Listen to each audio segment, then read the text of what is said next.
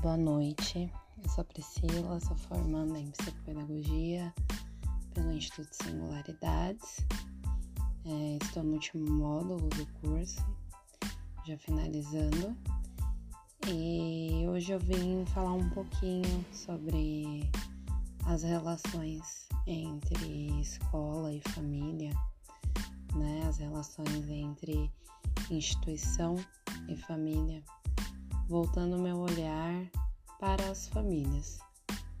É, nós sabemos que as relações humanas elas trazem tensões, também trazem seus êxitos, né? Desde que, que o mundo aí está, é através das relações que nós alcançamos algumas evoluções, que nós mudamos os nossos pontos de vista, que a ciência evolui, que os comportamentos mudam é, que nós ultrapassamos retrocessos, enfim.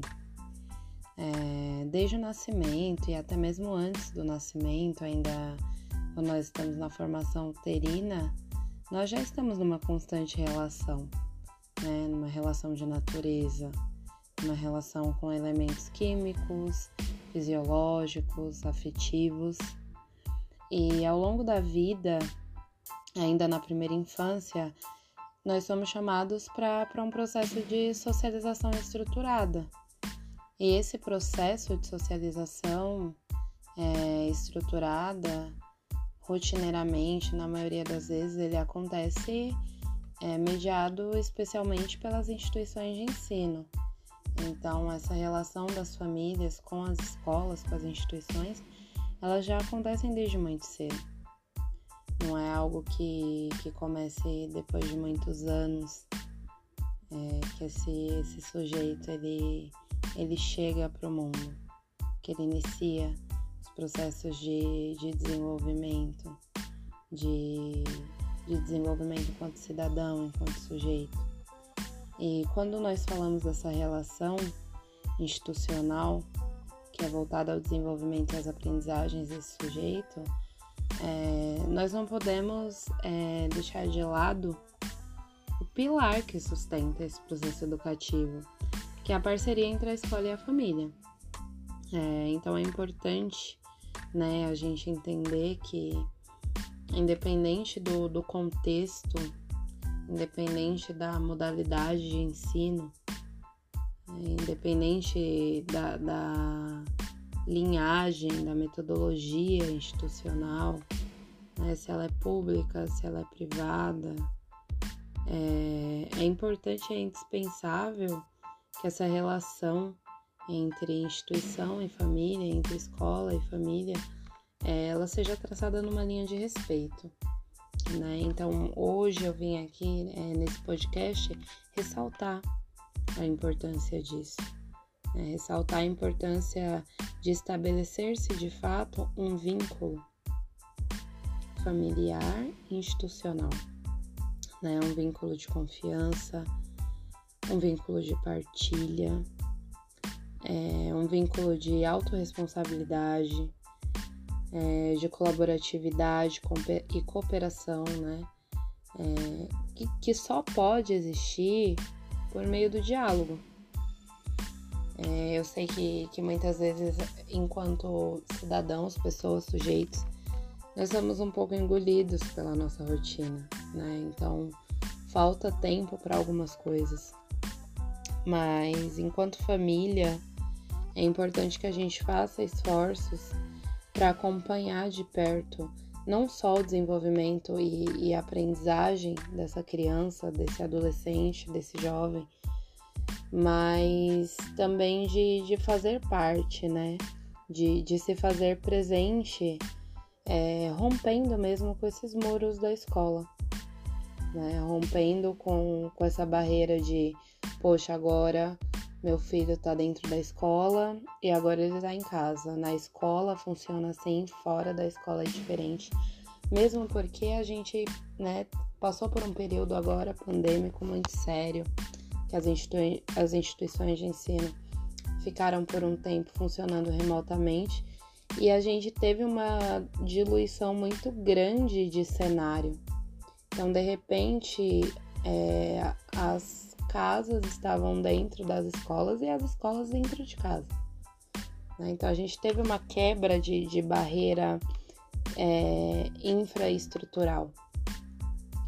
E, e, de certo modo, né, por mais que tenha trazido é, ainda mais consciência para gente do quanto existe desigualdade social, do quanto existe é, desigualdade é, no, no, acesso aos direitos quando se trata de aprendizagem né, no, no, no nosso país e, e, e, do quanto destoa uma realidade, a realidade de um estudante para a realidade do outro, nós também tivemos esse ponto positivo de compreender é, o quanto o ensino ele, ele vai se adequando para da melhor forma possível ele chegar até esses estudantes. Né? O quanto esses professores eles, eles tiveram que ter muita dinâmica, o quanto que essas instituições tiveram que se readequar, né? tiveram que ter responsabilidade voltada ao ensino, o olhar sensível, o olhar de adaptar, de incluir. Então, é, tudo isso tem que ser levado em consideração.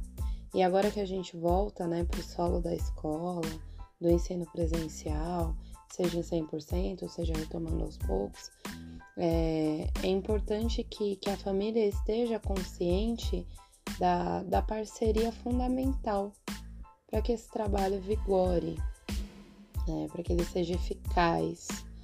Então, é, é importante que a escola esteja ciente dos interesses da família com relação ao ensino, né? Mas é importantíssimo que essas famílias também é, compreendam que, que são as necessidades educativas dos seus filhos que serão colocadas no centro desse processo.